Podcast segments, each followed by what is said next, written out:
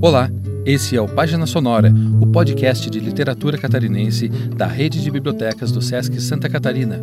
Eu sou Robson, do Sesc Lages, e hoje vou ler um trecho do romance Os Argonautas, de Virgílio Várzea, lançado originalmente em 1908 e relançado em formato digital em 2012 pela editora Zero Papel.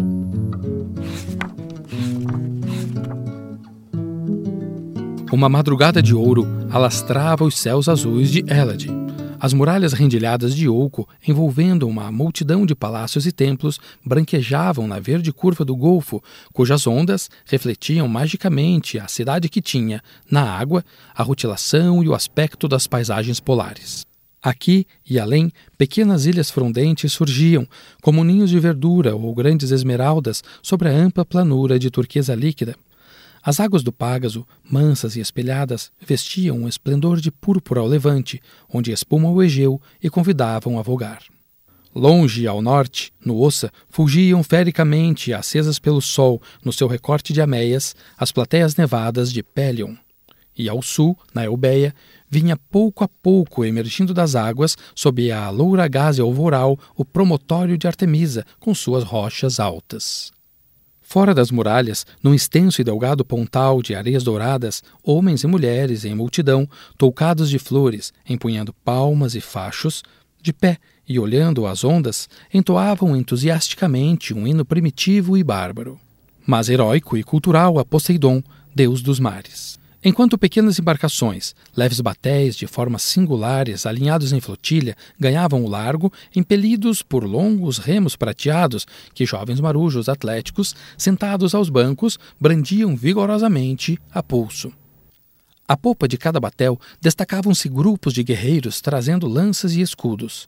Pareciam deuses aparelhados em guerra, partindo numa rajada de aventura e audácia para alguma conquista ou desafronta à pátria, longe em terras remotas, perdidas nas águas. Eram fortes e belos, de uma grande elegância de porte, as faces morenas emolduradas em densa barba negra e esplêndida cabeleira anelada. Voltados para a praia, abanavam com as lanças e escudos a multidão que ficava e que, numa permuta de adeuses, lhes acenava também, agitando palmas e fachos. Dentre esses homens olímpicos, um sobressaía, mais alto, mais augusto que todos. Tinha um grande aprumo marcial. Vinha só, em meio aos remadores num batel de cedro dourado altivo e majestoso sobre o elevado paneiro de popa, um capacete de ouro à cabeça, um vasto manto púrpuro flutuando no ar. Parecia de pé sobre um trono, singrando a testa da alígera flotilha. Era Jazão, o bravo almirante dos argonautas. Virgílio Várzea Nasceu em Desterro, atual Florianópolis, em 1863. Foi escritor, jornalista e político. Foi amigo de Cruz e Souza e juntos lançaram a coletânea de poemas Tropos e Fantasias. Lançou dez livros, entre eles Santa Catarina, a Ilha, considerada uma importante fonte histórica sobre o Estado. Foi redator de jornais catarinenses e colaborou em meio de informações de outros estados, como o Rio de Janeiro. Integrou a Comissão de Tradução Brasileira da Bíblia Sagrada e foi um dos fundadores e patronos da Academia Catarinense de Letras, ocupando a cadeira número 40. Os Argonautas foi seu último romance. Morreu em 1941, no Rio de Janeiro.